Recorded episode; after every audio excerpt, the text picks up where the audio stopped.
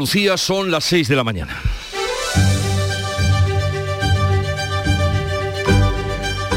Despierta tu mente, descubre la realidad. En Canal Sur Radio, La mañana de Andalucía con Jesús Vigorra.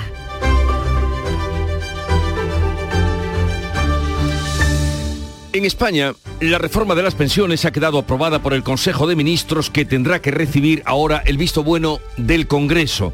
Cambia a un sistema de cálculo para tratar de garantizar también la estabilidad de las pensiones. Permite elegir entre los 25 últimos años cotizados o los 27 mejores de esos últimos 29.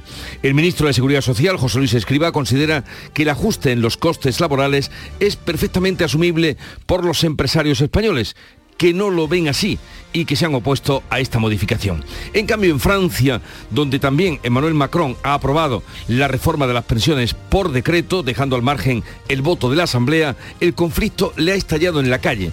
La policía de París ha detenido a más de 200 personas por los disturbios que esta madrugada han tenido lugar en la capital francesa. Protestan por la aprobación mediante un artículo de la Constitución por parte del gobierno de Macron de la reforma de las pensiones que aumenta la edad de jubilación de los 60 a los 64 años. Tras varias horas de disturbios esta madrugada, la situación está ya normalizada.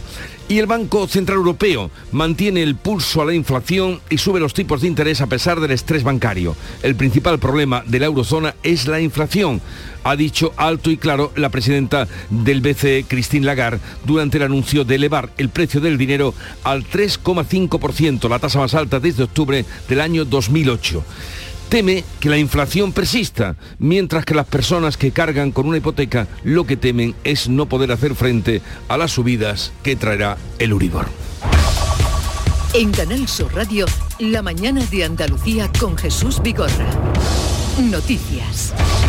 ¿Qué les vamos a contar con Manuel Pérez Alcázar? Manolo, buenos días. Buenos días, Jesús Vigorra. Y lo primero será saber qué tiempo tendremos para este viernes. Viernes con cielos nubosos, con lluvias en general débiles que serán menos probables en Almería, Jaén y Granada. Por la tarde estas nubes irán desapareciendo. Las temperaturas mínimas van a subir en el Valle del Guadalquivir y las máximas suben en la costa malagueña y el estrecho. Además bajarán en el resto, un descenso que será notable en el interior. Los termómetros van a oscilar entre los 19 grados que se van a registrar en Cádiz y Jaén o los 24 de Málaga y Sevilla. Los vientos soplarán de poniente pudiendo ser fuertes en el Mediterráneo y en las zonas altas orientales durante la tarde.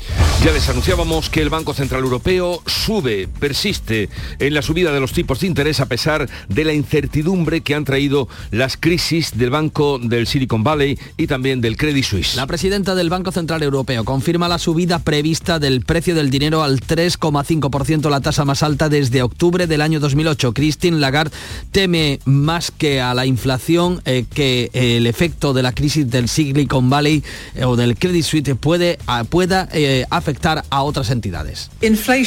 Se prevé que la inflación permanezca demasiado alta durante demasiado tiempo. Por tanto, el Consejo de Gobierno hoy ha decidido aumentar las tres tasas clave de interés del Banco Central Europeo en 50 puntos básicos. Esta nueva subida va a endurecer el acceso al crédito de familias y de empresas. Sin embargo, el índice de referencia de las hipotecas en España, el Euribor, ha caído este jueves al 3,359%, su nivel más bajo desde enero por el miedo precisamente a la crisis bancaria. 11 entidades de Estados Unidos rescatan el First Republic para evitar la caída de un segundo banco en Estados Unidos. El Banco Central Europeo, mientras tanto, garantiza la solvencia de los bancos a los que inyectaría liquidez si fuese necesario. Las grandes entidades estadounidenses han dispuesto más de 28 mil eh, millones de euros para evitar que caiga el decimocuarto banco del país y que la crisis siga expandiéndose. El Banco Nacional de Suiza ha salvado a Credit Suisse con 50 mil de euros y el Banco Central Europeo defiende la solvencia de las entidades europeas a las que brinda liquidez de ser necesaria. La vicepresidenta económica Nadia Calviño habla de confianza. El Banco Central Europeo con sus decisiones y su comunicación pública de hoy lo que envía es un mensaje muy claro de confianza en el sector bancario de la zona euro el Banco de España urge a completar la unión bancaria en nuestro país.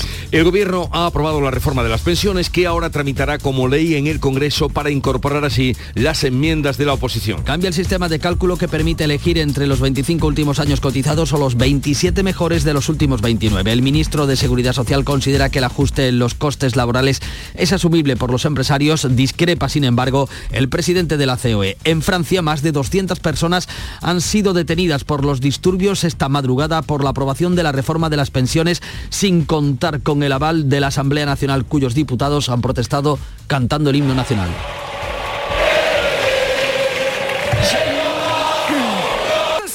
Se han recrudecido esas protestas en Francia y el presidente de la Junta visita hoy en Barcelona la futura sede de la delegación de Andalucía en Cataluña que pretende captar inversores. La intención del presidente de la Junta es captar esos inversores de empresas catalanas ofreciendo estabilidad política y un mejor trato fiscal que el que dispensa la Administración de Cataluña. El Tribunal Constitucional abordará el próximo martes el recurso de la Junta contra el impuesto de solidaridad a las grandes fortunas. El exministro Juan Carlos Campos será el magistrado ponente. El magistrado que va a arbitrar este recurso es el exministro de Justicia, Juan Carlos Campo, que fuera compañero en el Consejo de Ministros de María Jesús Montero, la autora del impuesto. La Junta considera que esta tasa agrede a sus competencias fiscales porque deja sin efecto la bonificación del impuesto sobre el patrimonio en Andalucía. El histórico dirigente jornalero y de Izquierda Unida, Juan Manuel Sánchez Gordillo, abandona la política activa y no se presentará a las elecciones municipales de mayo. Sánchez Gordillo, de 74 años, viene sufriendo problemas de salud. Ha sido alcalde de Marinaleda durante 44 años, lo que le ha convertido en uno de los regidores más longevos de España.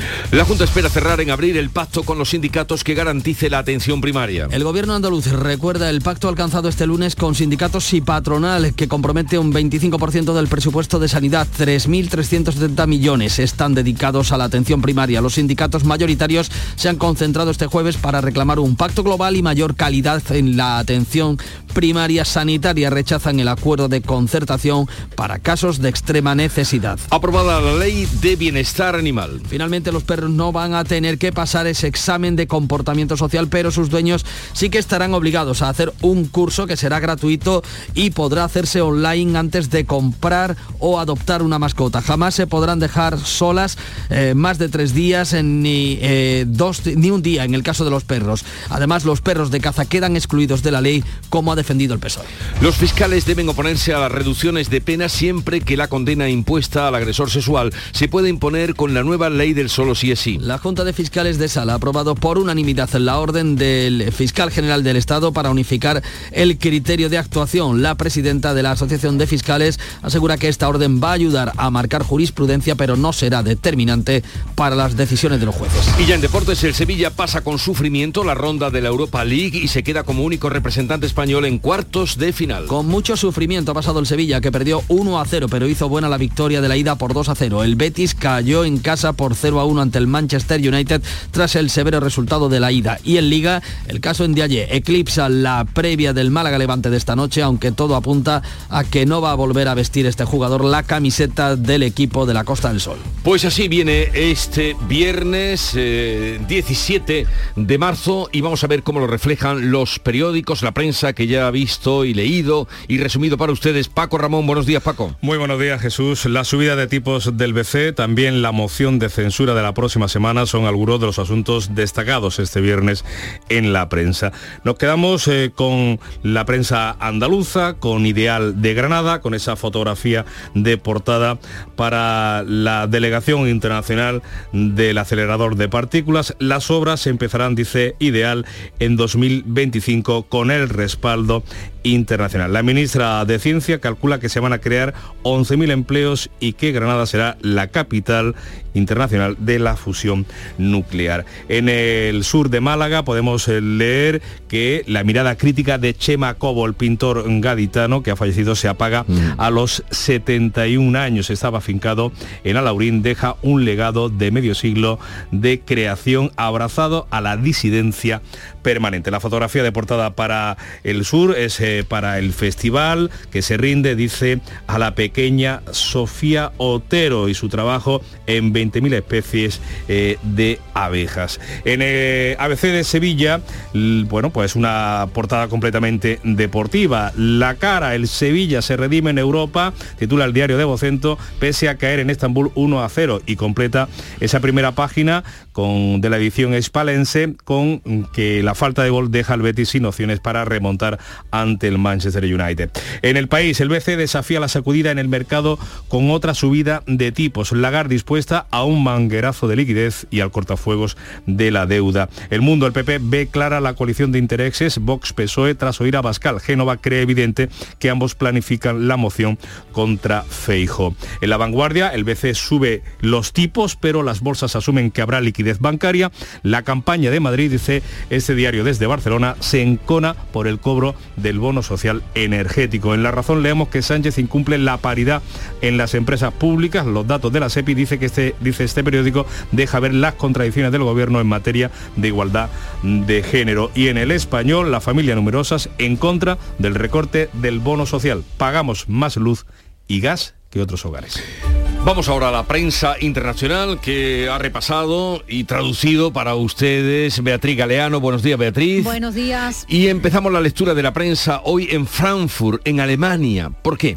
Bueno, porque ahí es donde está la sede del Banco Central Europeo y la noticia de la subida de tipos está hoy en toda la prensa internacional. Así que leo el Frankfurter alemán, un artículo de opinión sobre este asunto. Hace un año, atención, bastante sabelo todos, pensaron que el Banco Central Europeo no podía subir las tasas de interés una sola vez porque la eurozona colapsaría como un castillo de naipes. Pues dice este periódico que el Banco Central Europeo ha encontrado su línea y que la línea es la correcta.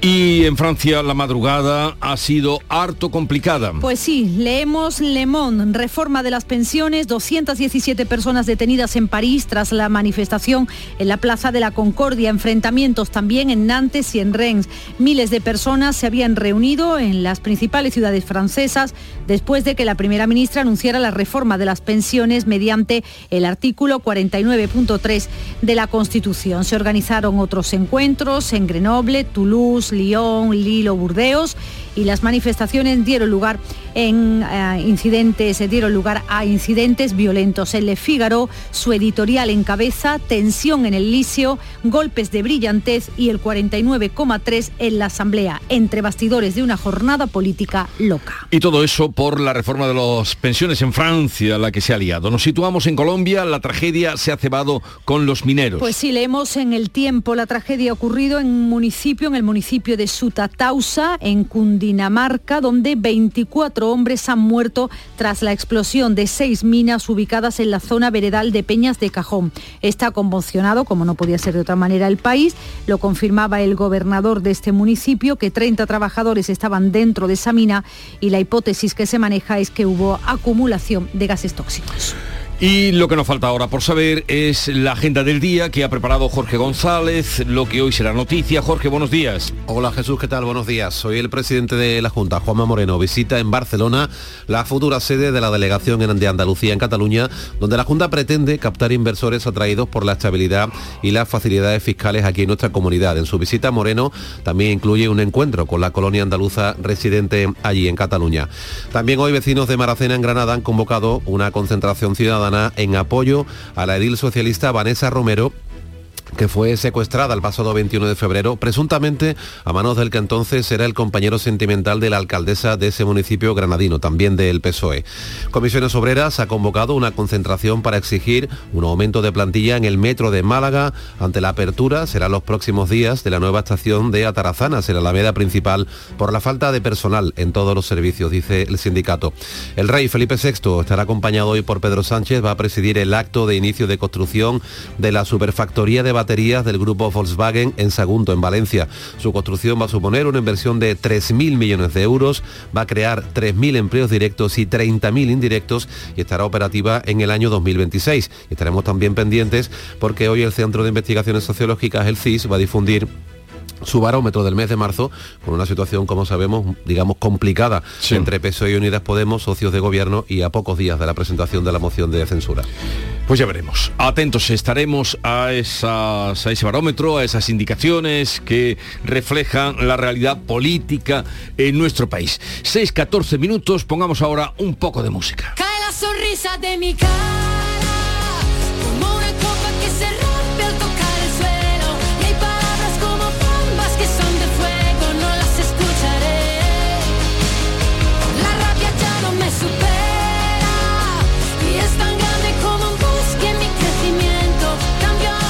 La música que nos llega de Canal Fiesta Radio, Laura, Laura Pausini, un buen inicio. No hemos empezado mal, ¿no?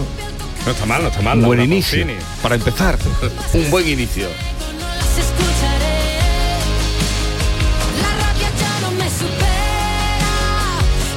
Un buen inicio de la jornada en la que vamos a tener a partir de las 8 a la abogada Nuria Menéndez de Llano, experta en tema de defensa animal y que fue una de las promotoras de la ley de bienestar animal que quedó aprobada ayer en el Congreso. Y luego hablaremos también de economía eh, con nuestro Paco Vocero y a partir de las 9 con José Ignacio Castillo, que es catedrático del Departamento de Análisis Económico de la Universidad de Sevilla y que acaba de ser nombrado miembro del Consejo Económico y Social en representación de las organizaciones sindicales. Vendrá a hacernos un análisis y ayudarnos a comprender todo lo que está pasando ahora mismo en la situación económica en Europa y en el mundo. Es tan grande como un bosque en mi crecimiento. Cambio ahora lo que temo por lo que siento. No será mucho, es un buen inicio. Cercanía. Las historias que pasan en nuestra tierra. Andalucía en profundidad. Actualidad. El cafelito de siempre. Así es la tarde de Canal Sur Radio con Mariló Maldonado. Tres horas para disfrutar de una radio emocionante. Andalucía, son las 3 de la tarde. La tarde de Canal Sur Radio con Mariló Maldonado. De lunes a viernes desde las 3 de la tarde. Más Andalucía. Más Canal Sur Radio. La mañana de Andalucía en Canal Sur Radio. Noticias con Francisco Ramón. 6 y 16 minutos de la mañana les contamos que el Banco Central Europeo mantiene su pulso a la inflación y sube los tipos de interés a pesar del estrés bancario. El principal problema de la eurozona es la inflación. Así de claro ha hablado la presidenta del BCE, Christine Lagarde, durante el anuncio de elevar el precio del dinero al 3,5%, la tasa más alta desde octubre del año 2008. Teme que la inflación persista.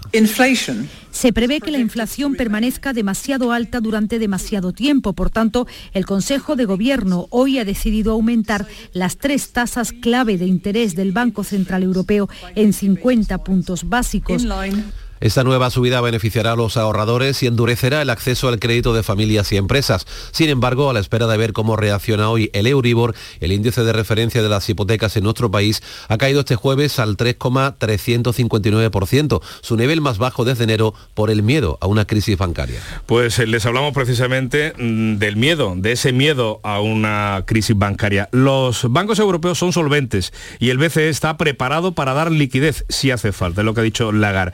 Este es el segundo mensaje que ha querido dejar claro la presidenta del BCE, mientras en Estados Unidos 11 bancos se han tenido que unir para evitar eh, la quiebra de un tercer banco, el First Republic. Tras el colapso del Silicon Valley Bank y el Signature, las grandes entidades financieras estadounidenses han puesto un cortafuegos de más de 28 mil millones de euros para evitar que caiga el decimocuarto banco del país, el First Republic, y la crisis siga expandiéndose. Credit Suisse, otra de las entidades al borde del abismo, ha sorteado este jueves la situación crítica que atraviesa. El Banco Nacional de Suiza ha salido en su auxilio con 50 mil millones de euros, un anuncio que se ha reducido en una subida del 19% en la bolsa. Pero ¿qué pasa con los bancos europeos? La presidenta del Banco Central, Christine Lagarde, ha despejado cualquier duda y ha defendido su solvencia.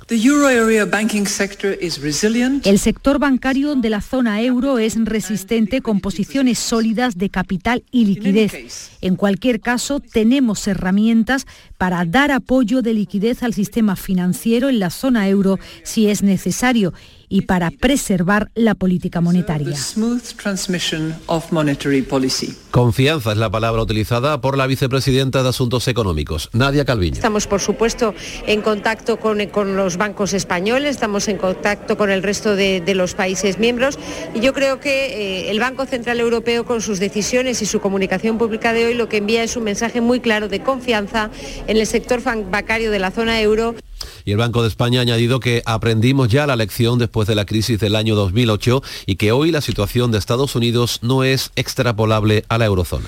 Bueno, pues eh, así está la situación en los mercados financieros. Les hablamos ahora de la reforma de las pensiones que ha quedado aprobada en un real decreto del Consejo de Ministros, que tendrá que recibir ahora, eso sí, el visto bueno del Congreso de los Diputados. Cambia a un sistema de cálculo para tratar de garantizar la continuidad y la sostenibilidad de las pensiones. A partir de ahora permitirá elegir entre los últimos 25 años cotizados o los 27 mejores de los últimos 29. El ministro de Seguridad Social, José Luis Escribá, considera que el ajuste en los costes laborales es perfectamente asumible por parte de los empresarios.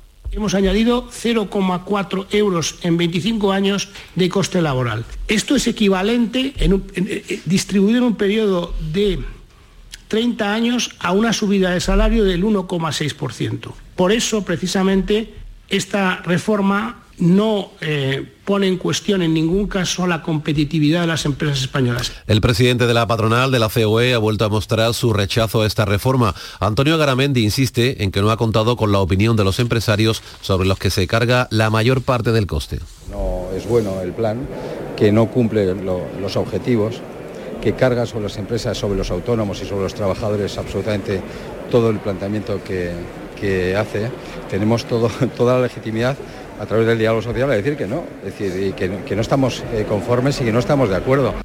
Les hablamos ahora de la reforma de las pensiones en Francia. Más de 200 personas han sido detenidas en el país vecino por los disturbios que se han producido durante toda esta madrugada. Miles de personas han salido a las calles para protestar contra la aprobación de la reforma de las pensiones galas. La policía ha utilizado cañones de agua y gases lacrimógenos para dispersar a los manifestantes que han incendiado y dañado mobiliario urbano. También se han enfrentado a los agentes que los ha alejado de la Asamblea Nacional francesa donde mm, se votaba la reforma. Beatriz Galeano. La protesta en la calle sonaba así.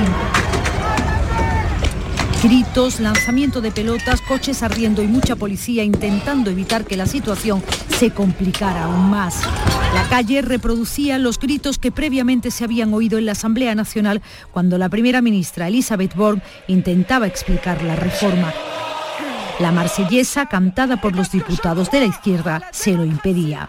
El presidente francés Emmanuel Macron y su gobierno afrontan una auténtica tormenta política tras la aprobación por decreto sin voto en la Asamblea Nacional de su reforma de las pensiones ante la falta de una mayoría clara entre los diputados. La primera ministra en una televisión francesa lamentaba que nadie la quisiera oír. Los diputados de la Asamblea Nacional golpeando mesas, gritando sin dejar hablar. Les recuerdo que este es el Parlamento, la Asamblea Nacional, el lugar de debate. Si no queremos escucharnos, creo que eso es el reflejo de que varios grupos de la oposición no respetan nuestras instituciones. Han dejado claro que quieren el caos en la Asamblea y en las calles. Los sindicatos ya han convocado una nueva manifestación para el próximo jueves. Pues dejamos a un lado las pensiones aquí y en Francia para contarles que la polémica por el cobro del bono social térmico por parte de algunos dirigentes políticos en la Comunidad de Madrid ha llevado al Ministerio de Transición Ecológica a plantear cambios en los criterios para que solo puedan percibirlo aquellas familias numerosas con ingresos inferiores a los 26.000 euros al año. De nuevo en Andalucía, el proyecto internacional del acelerador de partículas en Granada está garantizado tanto científica como económicamente. El comité coordinador ya tiene 16 países representados y pueden sumarse algunos más. De los 700 millones de euros, la mitad los pone España a partes iguales entre Gobierno y Junta de Andalucía. El consejero de Innovación, José Carlos Gómez Villamandos, ha subrayado el compromiso andaluz en estos términos. Por cada euro que aporte el Gobierno de España, la Junta de Andalucía aportará otro euro. Ese compromiso del 50% de aportación es firme por parte de la Junta de Andalucía y fundamental El primer edificio del acelerador ya está en obras, también se empiezan a, contra- a contratar los 200 primeros científicos que se van a incorporar al proyecto. Está en marcha la compra de equipación científica por valor de 30 millones. Se trata del proyecto de investigación más importante jamás realizado en España y uno de los más trascendentes del mundo. Consiste en conseguir energía ilimitada y limpia a través de la fusión de átomos sin residuos ni contaminación y a precio mucho más barato que el petróleo, el gas o la energía nuclear. 6 y 24 minutos. La mañana de Andalucía. Abrimos página de la actualidad política en Andalucía, que tiene que ver también con la justicia, porque el Pleno del Tribunal Constitucional aborda el próximo martes el recurso de la Junta contra el impuesto de solidaridad a la grande fortuna. Será el magistrado sevillano Juan Carlos Campo el ponente, lo que abre ahora un nuevo conflicto sobre la idoneidad del que fuera ministro de Justicia de Pedro Sánchez haga esta ponencia sobre el impuesto. El Pleno del Constitucional del próximo martes decide si admite a trámite el recurso del gobierno andaluz contra el llamado impuesto a las grandes fortunas de la ministra María Jesús Montero.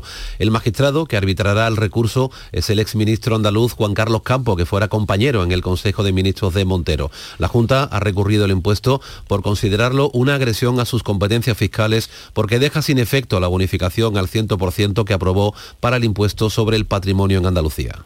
Pues eh, les hablamos ahora del ámbito de la política a nivel nacional, puesta de largo de Vox y su candidato Ramón Tamames de cara a esa moción de censura contra el presidente del gobierno que se va a debatir la próxima semana en el Congreso. La comparecencia conjunta de Santiago Abascal y Ramón Tamames ha coincidido con la filtración del discurso del candidato. Después de haber puesto de manifiesto numerosas discrepancias con Vox, Tamames ha querido incluir e incidir, perdón, en los puntos coincidentes en su vuelta al Congreso. Puede haber discrepancias, evidentemente, sucede en, muchos casos en cualquier tipo de relación, pero hay coincidencias muy importantes.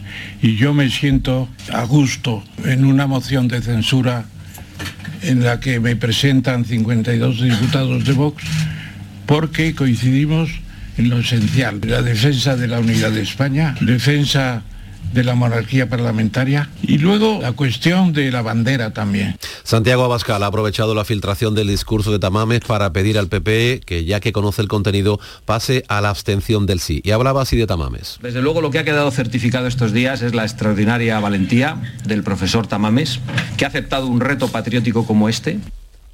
El gobierno insiste en pedirle al PP y a su presidente que vote en contra de esa moción porque abstenerse dice retroceder. Desde filas populares, el propio Núñez Feijó insiste en que se va a abstener en una moción de censura que considera da aire al presidente del gobierno que en su opinión está ya derrotado. Nosotros no vamos a apoyar esa moción de censura, insisto, lo hemos dicho desde el principio, y no le vamos a dar un triunfo a un presidente que en este momento es un presidente derrotado en la opinión pública. Más asuntos políticos, el que fuera histórico dirigente jornalero y de Izquierda Unida, Juan Manuel Sánchez en Gordillo, va a abandonar la política activa y no se va a presentar a las elecciones del próximo 28 de mayo. Sánchez Gordillo, de 74 años de edad, ha sido el alcalde de Marinaleda, en la provincia de Sevilla, durante 44 años, lo que le ha convertido en uno de los regidores más longevos del país. Este anuncio no ha sido una sorpresa para el entorno más cercano a Sánchez Gordillo, a Sánchez Gordillo, perdón, porque llevaba un tiempo delegando competencias a causa de los problemas de salud que tiene. Durante los últimos tiempos ha ido asumiendo funciones Sergio Gómez, primer teniente alcalde y mano derecha del regidor, aunque todavía no se conoce quién será el que encabeza el encabece las listas en las próximas elecciones municipales en sustitución de Sánchez Gordillo. La mañana de Andalucía. Este fin de semana volvemos a disfrutar de la radio contigo en Gente de Andalucía, con todo lo que nos ofrece nuestra tierra y con su gente. Déjate seducir por todo lo que tenemos y síguenos. Gente de Andalucía, con Pepe da Rosa. Este fin de semana desde las 11 de la mañana en Canal Sur Radio. Más Andalucía, más Canal Sur Radio. En los deportes, una de cal y otra de arena en la Liga Europa para los conjuntos sevillanos. Antonio Camaño, muy buenos días. Hola, ¿qué tal? Buenos días. Eh, Con mucho sufrimiento, pero el rey de la Europa League, el Sevilla, estará este mediodía en el sorteo de los cuartos de final del segundo torneo continental. Perdió ante el Fenerbahce 1-0, pero hizo bueno el resultado de ida en un partido donde el Sevilla apenas se acercó a la portería turca, jugó con el marcador y sufrió en exceso para evitar el segundo tanto y la prórroga. El Sevilla está entre los ocho mejores de la Europa League, siendo además el único representante español en el sorteo de este mediodía en Nyon. Y el Betis, se acabó la aventura del conjunto bético en la Europa League después de perder también el partido de vuelta en el Estadio Benito Villamarín, en un encuentro donde los de Pellegrini salieron a intentar el milagro de la remontada, pero la falta de puntería hizo que el equipo se viniera abajo con el paso de los minutos ante las ocasiones falladas. Momento crítico que aprovechó Rashford para marcar el único tanto del encuentro. Y hoy hay fútbol en segunda división porque el Málaga se enfrenta en casa ante el Levante, pero el caso en Dialle eclipsa la previa del partido de esta noche, aunque todo apunta que no va a volver a vestir la camiseta del equipo costasoleño. En lo deportivo, Luis Muñoz trabajó al mismo ritmo que el grupo, mientras que Bustinza y Aitam no saltaron al verde.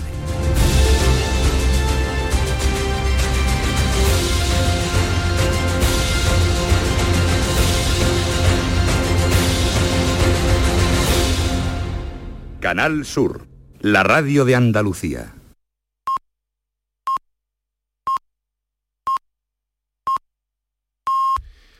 Andalucía son ya las seis y media de la mañana.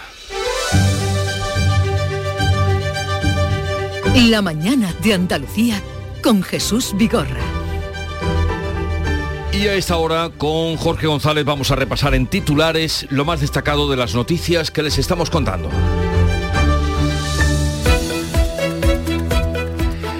El Banco Central Europeo, el BCE, sube los tipos contra la inflación, pero anuncia liquidez si hace falta. El Banco Central eleva el precio del dinero al 3,5%, la tasa más alta desde octubre del año 2008 porque teme que los precios sigan subiendo. Hoy veremos cómo reacciona el Euribor después de que en una semana haya bajado del 4% al 3,35% por el miedo a una crisis bancaria. Rescatan a un tercer banco en Estados Unidos. 11 entidades financieras se unen para inyectar más de 28.000 millones de euros en el First Republic y evitar un nuevo colapso y que la crisis del sistema financiero estadounidense siga expandiéndose. El Banco Central Europeo defiende la solvencia de nuestros bancos y Credit Suisse respira tras el auxilio del Banco Nacional Suizo. La reforma de las pensiones aprobada en Consejo de Ministros pasa ahora al Congreso. El gobierno asegura que las empresas pueden asumir la subida de los costes laborales que impone el texto. El ministro Escribá calcula que el fondo de las pensiones acumulará alrededor de 130.000 millones de euros durante los próximos 20 años. Aprobada la ley de bienestar animal. Finalmente los perros no tendrán que pasar un examen de comportamiento social, pero sus dueños sí estarán obligados a hacer un curso online gratuito antes de comprar o adoptar. Jamás se podrá dejar solo una mascota más de tres días, 24 horas en el caso de un perro. Los fiscales avalan la Fiscalía General, a la Fiscalía General y se opondrán a las rebajas de condenas del solo por la ley del solo sí es sí. La Junta de Fiscales de Sala aprueba por unanimidad la orden de la Fiscalía General del Estado para que no se apoyen las rebajas de pena a los delincuentes sexuales si tienen cabida en la ley de libertad sexual. La orden ayudará a los tribunales, pero no será determinante la decisión de los jueces. Y en cuanto al tiempo, parece que va a cambiar. Así lo anunciamos ya ayer. Hoy tendremos un viernes con cielos nubosos, con lluvias, serán en general débiles, menos probables en las provincias de Almería, de Jaén y de Granada. Por la tarde, estas nubes irán desapareciendo. Las temperaturas mínimas subirán en el Valle del Guadalquivir. Las máximas suben en la costa malagueña y en la zona del estrecho y bajarán en el resto de Andalucía. Un descenso que será notable en las zonas del interior. Los termómetros van a oscilar entre los 19 grados que se alcanzarán en Cádiz y Jaén y los 24 de Málaga y Sevilla. Los vientos soprarán de poniente, pudiendo ser fuertes en el Mediterráneo y en las zonas altas orientales durante la tarde.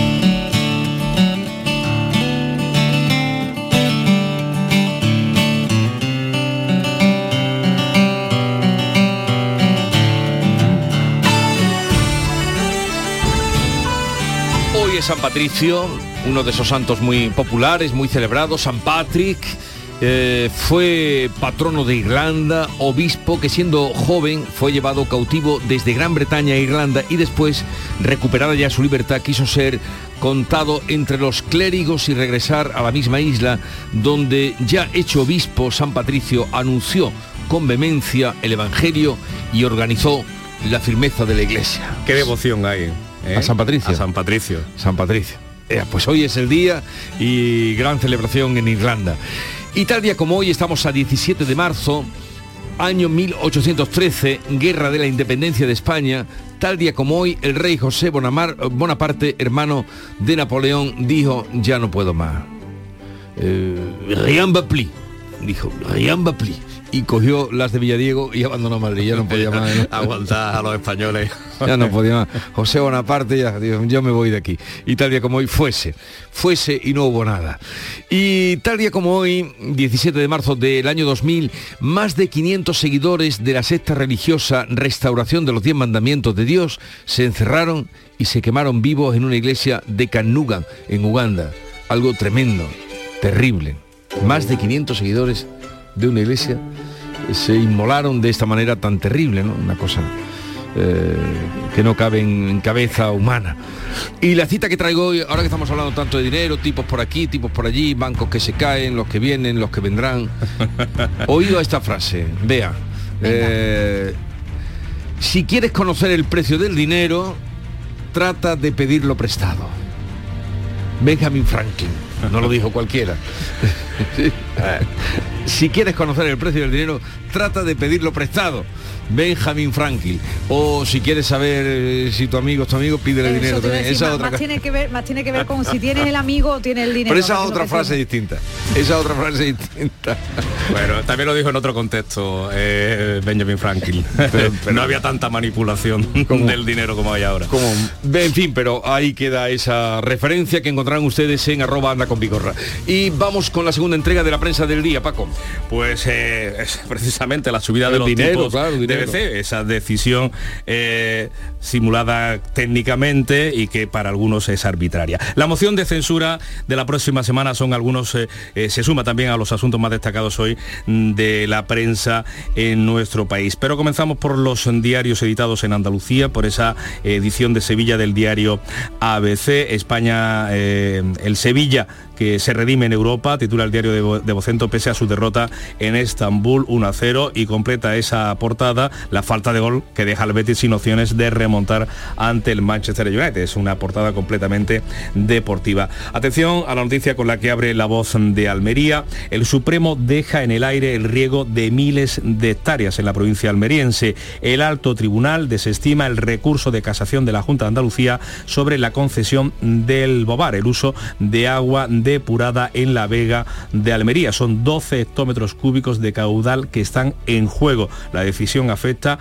a agricultores de la zona agrícola de la capital y también del Bajo Andarax. En el diario de Cádiz, a vueltas con la polémica sobre la búsqueda de personal en las escuelas de hostelería de Marruecos. La Junta espera que los nuevos camareros sean gaditanos. Aquí hay mucho talento, mucha capacidad y mano de obra totalmente profesional. Es lo que dice el delegado de turismo en la provincia gaditana. En Ideal de Granada, la foto de portada y el principal es para el IFMI Dones. Eh, Las obras del acelerador de partículas empezarán en 2025 con el respaldo internacional. La ministra de Ciencia calcula que se crearán 11.000 empleos y que Granada será la capital de la fusión nuclear. En el diario Sur, la mirada crítica de Chema Cobo se apaga a los 71 años. El pintor gaditano afincado en Alaurín deja un legado de medio siglo de creación abrazado, entre comillas, a la disidencia permanente. La foto de portada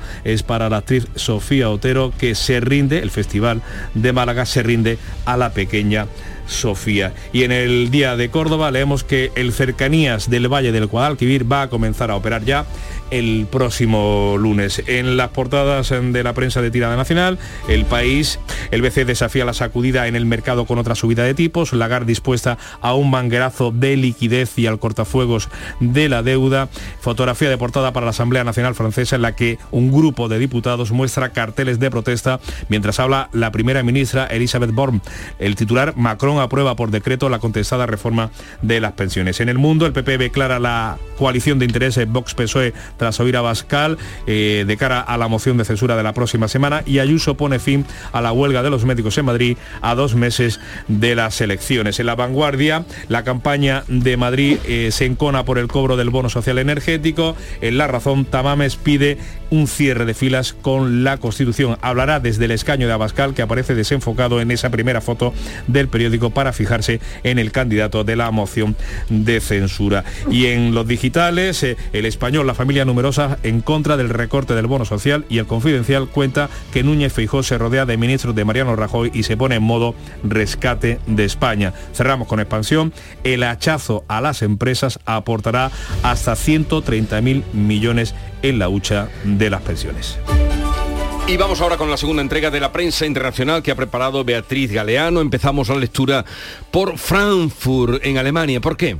Bueno, pues porque allí es donde está la sede del Banco Central Europeo y para saber qué les ha parecido a ellos las noticias de la subida de tipos que está en toda la prensa internacional y en la prensa alemana pues parece que les ha parecido estupendo esa subida de precios. El Frankfurter alemán tiene un artículo de opinión sobre el tema en el que dice que bastante sabelo todos pensaron que el Banco Central Europeo no podía subir las tasas de interés una sola vez porque la eurozona colapsaría como un castillo de naipes, pero desde entonces, dice este periódico, periódico han subido los tipos de interés varias veces y no se ha derrumbado nada, así que prueba que ha encontrado su línea el Banco Central Europeo y que la línea es la correcta. Y en Francia la madrugada, esta pasada madrugada ha sido muy complicada. Pues sí, fotografías y muchas eh, noticias en torno a las eh, manifestaciones que se han producido durante toda la madrugada. Por ejemplo, en Le Monde, que da los datos, 217 personas detenidas en París tras la manifestación en la Plaza de la Concordia, pero también enfrentamientos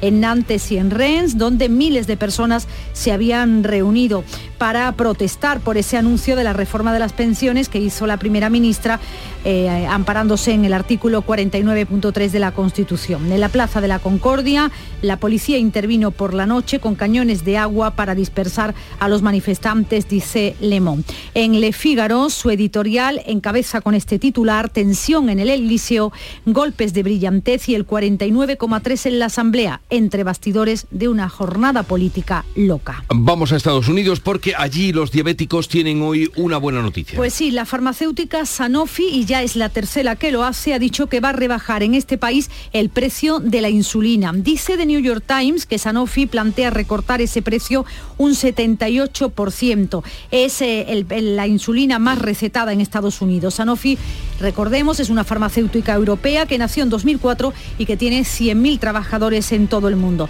Y fíjate en este dato que da el USA Today, millones de personas necesitan el medicamento que salva vidas. Pues una encuesta en 2020, dice este periódico, de una organización de pacientes, señaló que uno de cada cuatro racionaba la insulina debido al coste. Pacientes con diabetes tipo 1, que es la que aparece en los niños. Los pacientes también lucharon para pagar los gastos de bolsillo de otros suministros como bombas de insulina, tiras reactivas o monitores continuos de glucosa.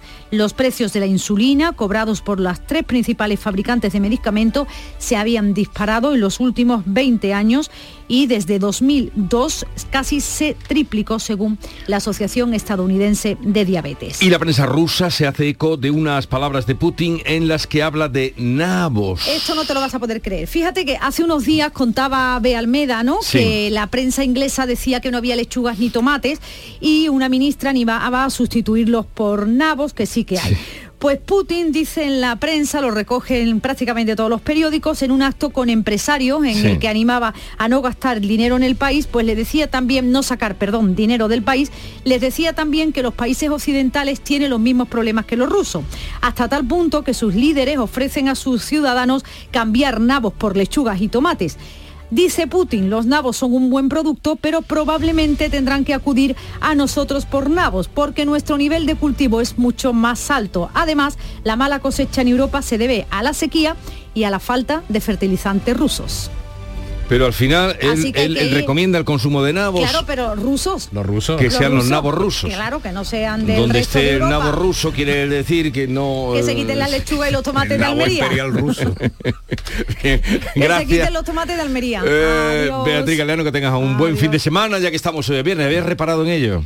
¿En que estamos en viernes? Sí. ¿O que va? No habías reparado. había- creí que era Pues, martes. Hala, hasta el lunes. Eh, Quedas ya liberada. 6.43 minutos de la mañana. Sigue la información con Paco Ramón en Canal Sur Radio. La mañana de Andalucía. Más que chollos en Rapimueble. Aprovechate. Apilable de salón, ahora 159 euros. Cheslon, solo 399 euros. Cientos de ofertas con todas las ventajas del número uno. Rapimueble. Más de 200 tiendas en toda España y en rapimueble.com. Vete a dormir con una sonrisa, con el show del comandante Lara. El humor más travieso, los invitados más divertidos, las mejores versiones musicales de Calambre. Yuyu, Abraham, Sevilla, el niño de Luquelele, yo qué sé, a ver dónde lo metemos todo. El show del comandante Lara. Los domingos en la medianoche en Canal Sur Radio. Más Andalucía, más Canal Sur Radio. La mañana de Andalucía en Canal Sur Radio. Noticias con Francisco Ramón. 6 y 44 minutos, eh, continuamos eh, contándoles lo más destacado de la jornada. Empezamos eh, por Andalucía, por Almería. La Fiscalía ha pedido ocho años y medio de cárcel para el exalcalde de La Mojanera, Manuel Gutiérrez, y otros tres acusados de formar parte de una red de tráfico de cocaína a gran escala. Este caso, cuyo juicio se ha celebrado en la Audiencia Provincial de Almería, se abrió en abril de 2021 cuando la policía encontró 29 kilos de cocaína en un vehículo junto a una nave industrial del ejido del que fuera eh, primer eh, edil mm, socialista de la localidad almeriense. Y la Federación Española de Fútbol se va a personar en el procedimiento judicial del llamado caso Negreira o Barça Gate. Una vez que el juzgado ha emitido a trámite la denuncia de la Fiscalía por los pagos del Barcelona al que fuera número 2 del Comité Técnico de Árbitros de José María Enríquez Negreira, el organismo que preside el andaluz Luis Rubiales ha expresado su intención de colaborar en esta investigación. Esta decisión ha sido comunicada tanto a la UEFA como al Consejo Superior de Deportes, que también tiene intención de personarse en la causa. Desde instancias internacionales y más concretamente desde la FIFA, su presidente, Gianni Infantino, ha mostrado su preocupación por lo que está pasando en España. nos preocupa y se van a analizar, se tendrán que analizar en España, por, por ejemplo, y por supuesto lo que, lo que se pasó. Hemos tenido crisis en, en- varios países, en Italia también en este momento, eh, con grandes clubes involucrados. Esto no es, no es bien por el fútbol.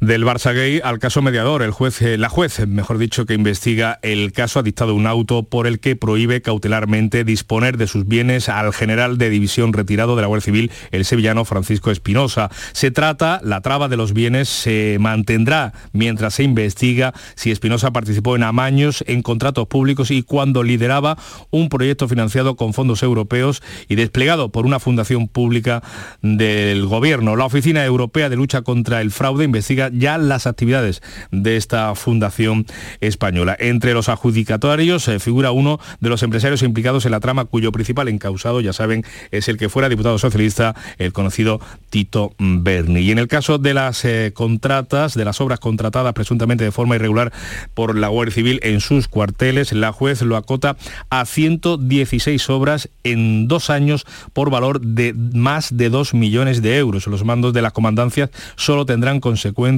si firmaron trabajos que después no se realizaron, como constan en algunas de las fases de la investigación de asuntos internos de la Benemérita.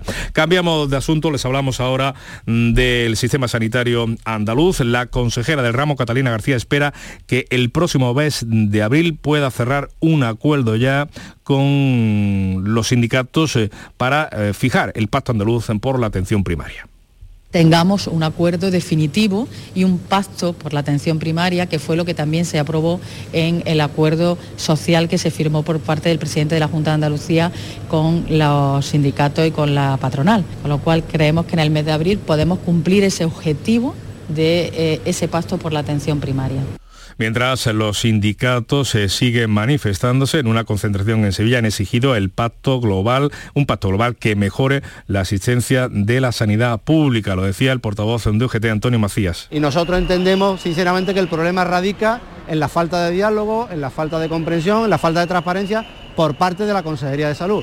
Creemos que la Consejería ahora mismo es un auténtico tapón para llegar a ninguna solución y lo que le exigimos al, al Gobierno de Andalucía, que lo que pone por escrito en los acuerdos que, hace a nivel regional haga que lo cumpla su consejera de, Sanidad. Pues CESIF, el sindicato independiente, asegura que las reuniones de la Mesa Sectorial de Sanidad apenas suponen un avance, lo dice Vitorino Girela reclamando un pacto global por la atención primaria para solucionar el problema que tenemos de colapso y de asfixia de los compañeros y compañeras que trabajan en la atención primaria. La mañana de Andalucía. La directora de cine Carla Simón protagoniza hoy la penúltima jornada del Festival de Cine de Málaga, en la que se van a proyectar las últimas películas de la sección oficial. El protagonista este jueves fue el actor Manolo Solo, que recibió el premio Talento Andaluz que concede esta casa, Canal Sur Radio y Televisión. José Valero. Carla Simón recibirá esta noche el premio Málaga Talent que entrega el diario La Opinión. Esta directora ganó la Biznaga de Oro del Festival Malagueño en 2017, la mejor película española con Verano de 1993 y está cosechando ahora numerosos premios con Alcarrás, entre ellos el Oso de Oro a la mejor película en el Festival Internacional de Cine de Berlín, la conocida como Berlinale. Además, hoy se proyectan La desconocida, La llegada y El castigo, las tres últimas películas dentro de la sección oficial. Ayer, Canal Sur Radio y Televisión entregó el premio Talento Andaluz al actor Manolo Solo, un galardón con el que se reconoce la labor de artistas andaluces en el mundo del cine. Escuchamos a Manolo Solo y a Juan de Dios Mellado, director general de la Radio Televisión de Andalucía. Es una cosa muy bonita, es un acicate, es una motivación, es un regalo, como una especie de, detalle de cariño. Consideraban que era uno de los actores más sólidos, eh, más versátiles del, del cine andaluz por la trayectoria tan larga y tan dilatada que tiene. Manolo Solo ha ganado un Goya, entre otros premios. Así llegamos a las 7 menos 10 de la mañana, es el tiempo de la información local, la más cercana en Canal Sur Radio y Radio Andalucía Información.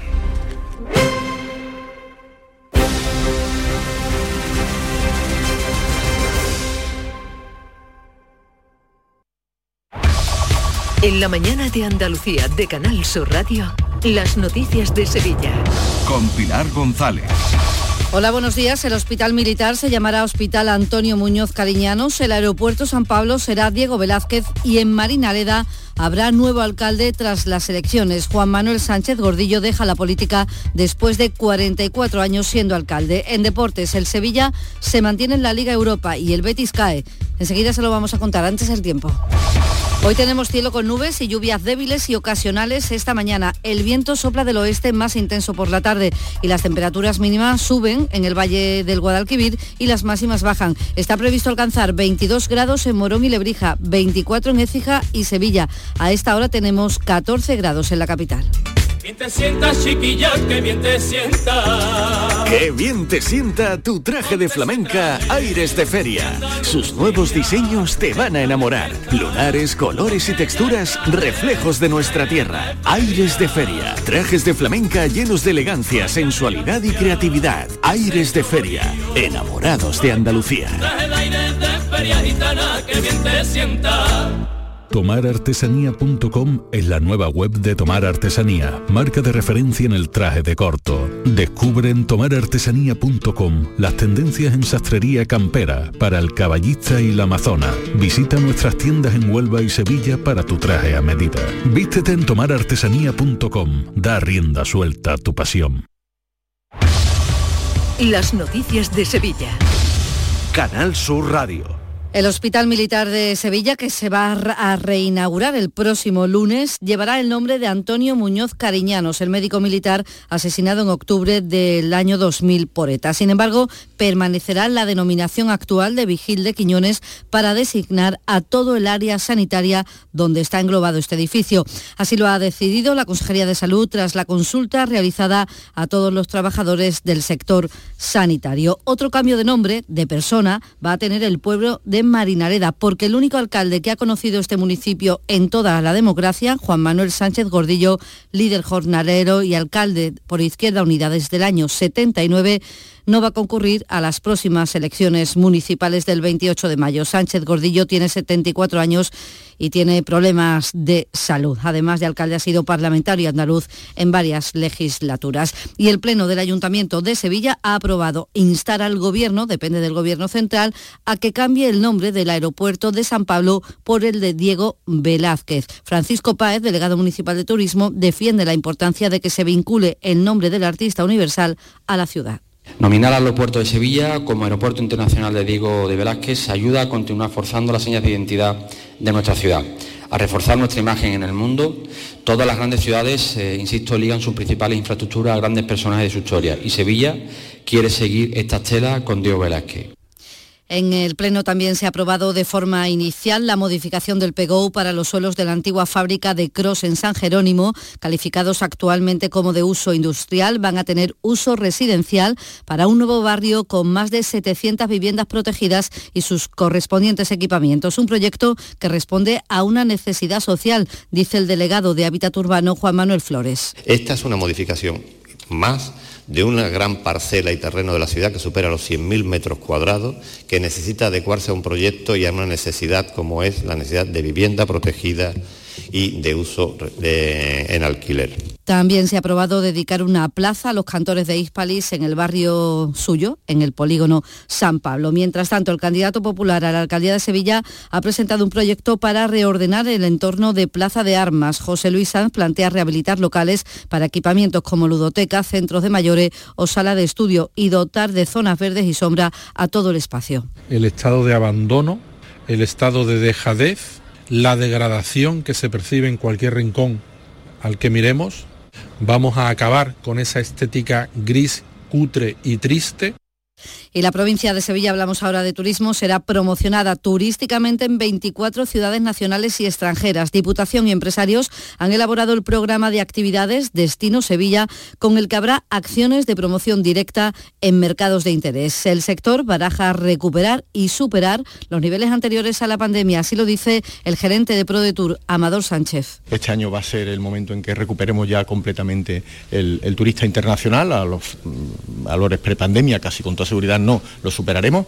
Y bueno, tenemos algunas propuestas interesantes con Marruecos, con Alemania, reforzando muy bien en este caso esos dos países y consolidando, siguiendo consolidando algunos destinos que ya teníamos eh, bastante trabajados. La Guardia Civil imputa a 40 personas particulares y administradores de fincas por una urbanización ilegal de 40 parcelas en Utrera. Se han construido en suelo agrícola y no residencial sin licencia ni proyectos, donde se ubican en zonas donde antes había huertas, cultivos y olivares y acarrean además estas construcciones ilegales un uso excesivo y descontrolado de las aguas subterráneas. Además son zonas que carecen de alcantarillado, por lo que se producen vertidos sin control. Lo ha explicado el portavoz de la Guardia Civil, Fran López. Son suelos agrícolas y no residenciales. En estos suelos antes existían huertas de árboles frutales, de cultivos, existían olivares y esa conversión ilegal en zonas residenciales acarrea un uso excesivo y descontrolado de las aguas subterráneas para abastecerlas y además carecen de los servicios básicos, entre otros como el alcantarillado. Les contamos también que la Junta va a incrementar el servicio Lanzadera que conecta Tomares con la estación de metro de San Juan Alto. Fomento, Ayuntamiento y Consorcio de Transportes han firmado la agenda para un nuevo convenio que permitirá modificar el recorrido y la frecuencia de las líneas lanzaderas. 6 de la mañana y 56 minutos. Soy José Guerrero Yuyu. El 18 de marzo a las 10 de la noche en el Auditorio Nissan Cartuja se celebrará la apertura del primer Festival de Comedia de Andalucía, donde realizarán un homenaje a mi trayectoria. Estaré acompañado de mis compañeros Javi Aguilera, Polifacético y Angelillo, Jorge Perrichi y Jesús Piña. Compra tus entradas en auditorionissancartuja.com. Llega el momento más esperado de las letras sevillanas. Del 22 al 26 de marzo, Tomares celebra su decimocuarta Feria del Libro, la primera gran cita literaria del año en España. Cinco días en los que Tomares reúne a los mejores escritores del momento. La gran fiesta del libro, con más de 120 autores, 30 presentaciones, actividades infantiles, librerías y editoriales. Ayuntamiento de Tomares. Tomares como a ti te gusta. Compra en tu barrio, compra en la calle Feria. Los comercios locales hacen de Sevilla una ciudad viva y dinámica. Compra en tu barrio, compra en la calle Feria. Organiza Asociación de Comerciantes Calle Feria. Financia Ayuntamiento de Sevilla. En Canal Sur Radio, las noticias de Sevilla.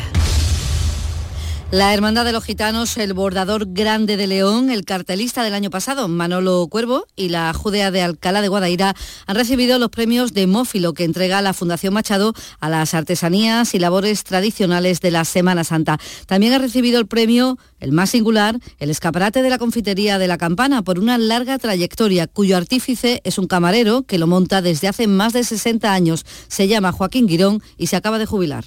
Eso ya como, como enseñó don Carlos, que era su, su tío, con la reglita para darle para que estaba, todo estuviera perfecto. No, ya no hay, ya no hay regla, ya la pongo yo ya con los deditos. Pero fin, vamos, intentamos hacer las cosas bien.